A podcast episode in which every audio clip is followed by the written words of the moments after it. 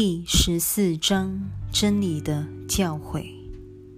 十一，真理的考验。一，学习的关键在于你终于明白了自己一无所知。真知是一种能力，一切能力来自上主。你一度想把这能力据为己有。结果反倒失落了它。你仍然拥有这一能力，只是你已在这能力与你的觉知之间设置了许多障碍，使你难以发挥其用。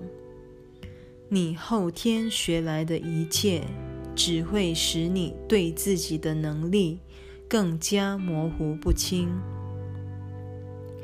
你既不知道这是什么能力，也不晓得能力存于何处。你佯装出来的能力只是虚张声势，终会令你失望。因能力不是佯装得出来的，真相也无从仿制，是你错误的学习经验及。抹灭真相的企图，使你发挥不出上主的德能。二，那么何不心甘情愿地放下这一切错误，庆幸自己不必永远受他束缚？你过去一直在教自己如何囚禁上主之子。只有神志不清或沉睡不醒的人，才会做出这种不可思议的梦。上主怎能学习如何不做上主？身负上主一切能力的圣子，岂能学会把自己变为无能之人？你究竟教了自己什么，值得你死抓着不放？宁可放弃与生俱来所有与所事的一切。三，救赎只是教你如何摆脱过去学到的经验，当下认出自己的真相。学习其实远在你看到成果以前便已完成了，因此学习。属于过去的经验，只因它会把你认定的意义套在当前的事物上头，才左右得了现在的你。你过去所学的那一套是无法赋予现在任何意义的，过去的种种也无助于你了解现在，更无法帮你化解过去。你过去的经历，不过让你看到你曾经教了自己什么而已。放下后天学来的一切吧，不要透过它的光明去了解任何事情，因那等于透过黑暗去看，反而变得更加暧昧不明。不要寄望黑暗来光照你的悟性。这不过表示你仍在抵制光明。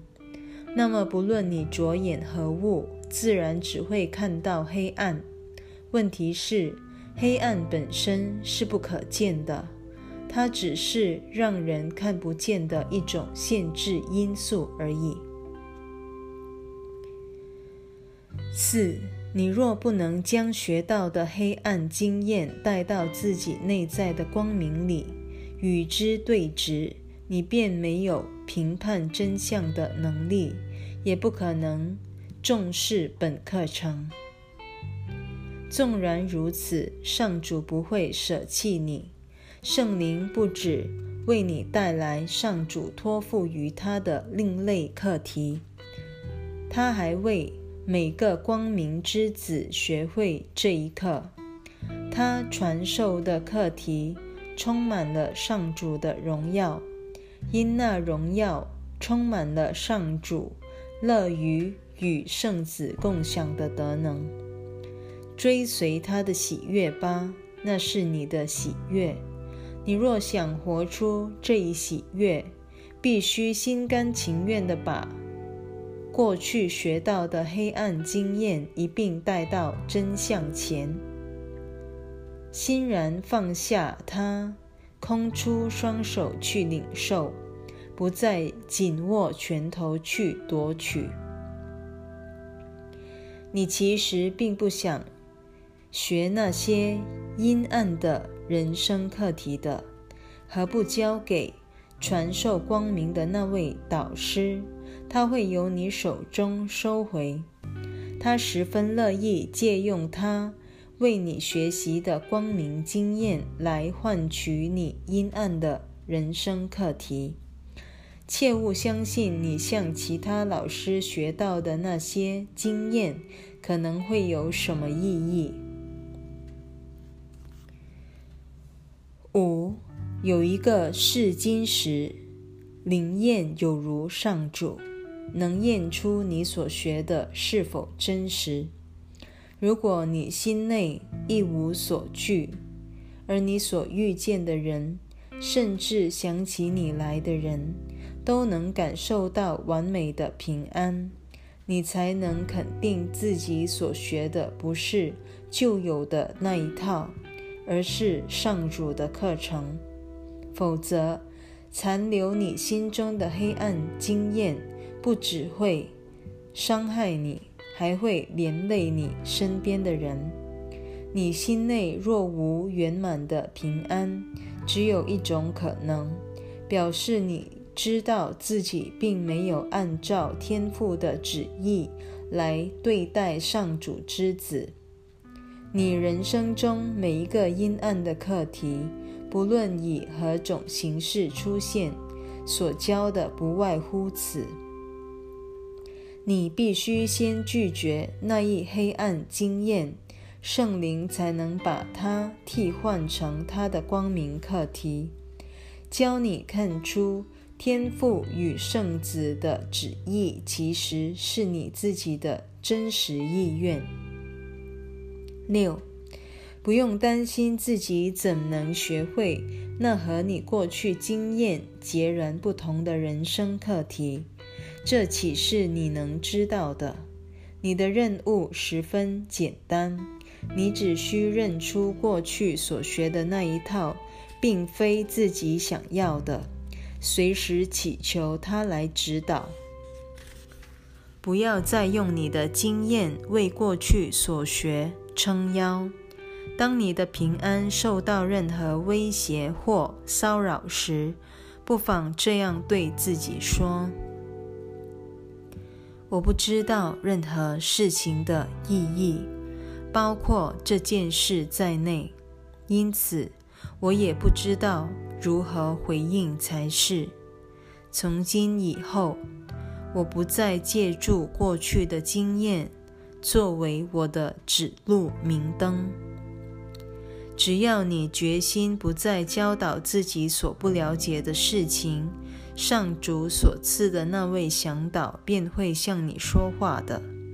只要你肯放下过去的经验，交托到他手里，你便不难意识到他始终安然活在你内。七，你无法将自己导向奇迹，因为当初就是你把事情搞砸。才有待奇迹的拯救，上主为此才给了你万无一失的奇迹妙方。不论圣子为自己造出多少需求，天父都能一一满全。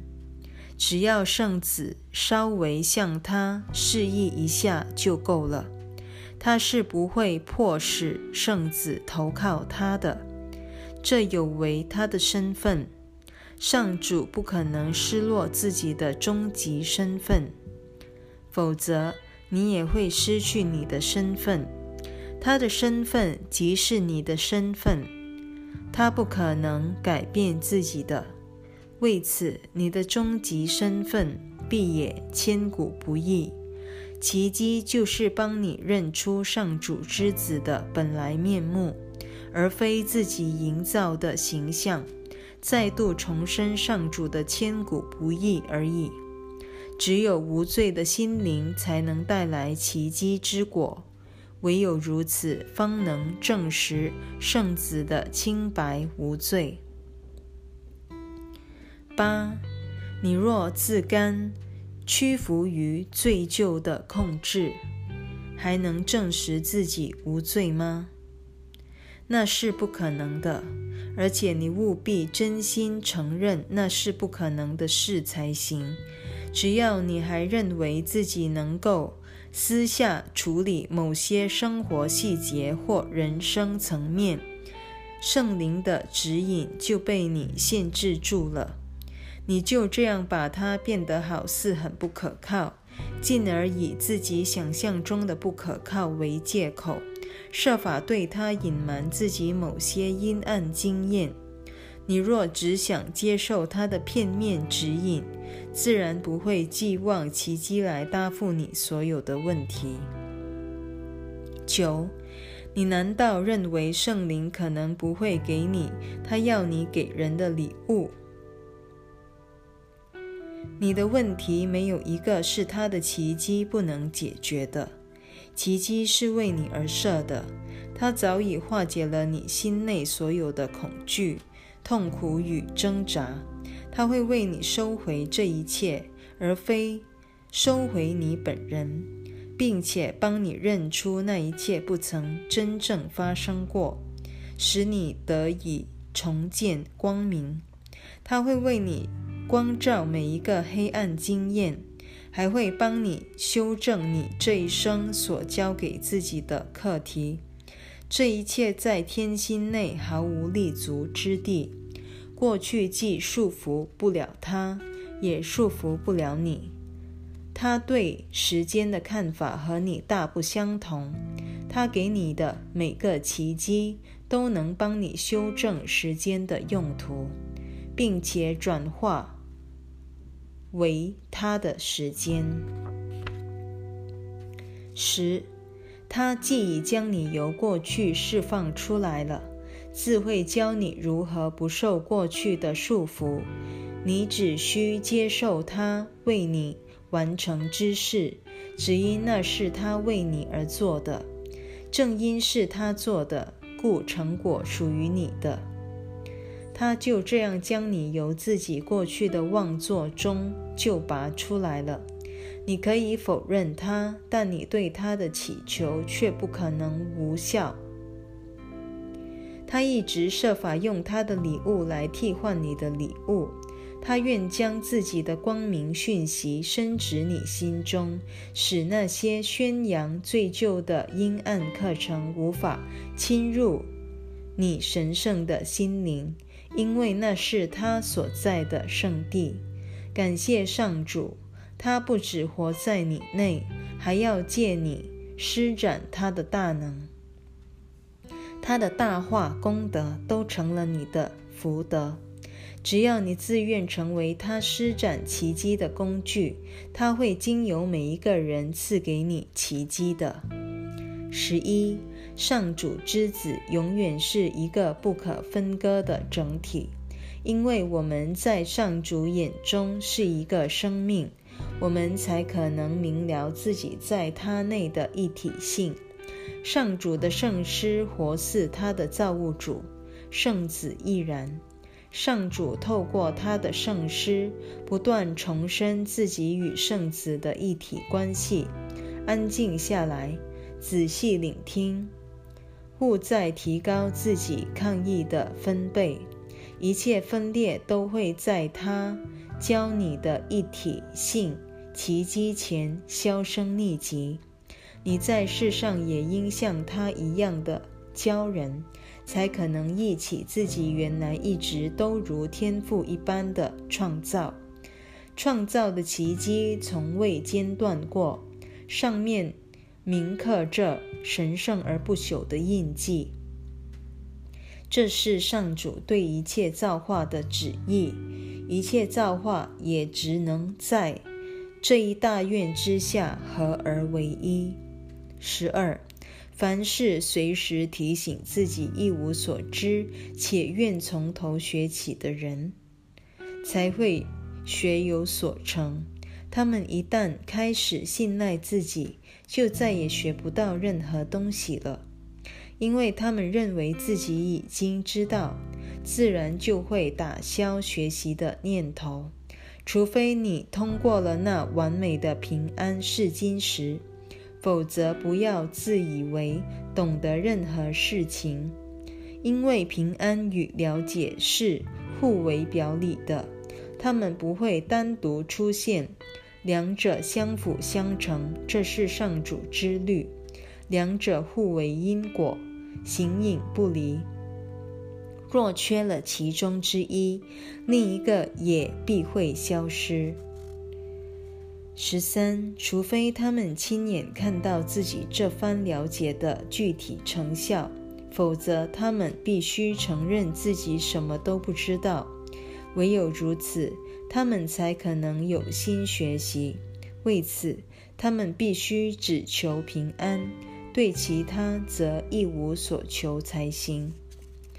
每当你认为自己知道时，平安就会离你而去，因这表示你已背离了平安的圣师。等到你彻底承认自己一无所知，平安才会再度返回你身边。因你必须决心为他舍弃小我，才可能邀请他来临。不要向小我索求任何东西，这是你唯一需要做的事。只要你肯在心里为圣灵留下一点空间。它必会翩然而至，充满每一颗心灵。十四，如果你真心只想得到平安，必须撇下教你攻击的老师和平圣师，绝不会弃你不顾。你能离弃他，但他绝不会离弃你的。因着他对你的了解，故对你有莫大的信心，就和他对造物主的信心一般坚固。因他知道自己对造物主的信心必须包含他对一切造化的信心在内。他的神圣性即在于这一贯性，他不可能背叛自己的神圣性，因为这是上主的旨意。你在圣灵眼中是完美无缺的，他愿把平安之礼赐给所有自知需要平安，而且真心想要平安之人。为平安铺路吧，平安必会如期而至，因为那番了解就在你内，他是平安的先生。十五。你的能力就是圣灵的能力，两者都出自上主的德能。你认为自己对他一无所知，只因无人能够凭借自己而知道他的真相。然而，只要你能看到他透过你所行的伟大事功，你便不能不信，你确实借着他的大能而行了大事。你一旦看到了他的伟大事迹，便再也无法否认他的神圣源头远超乎你的小小能耐。你若能在心中为他保留一席之地，便会发现自己确实无所不能，也没有一物侵扰得了你的平安。唯有透过这一试金石的考验，你才可以大胆说自己真正了解了。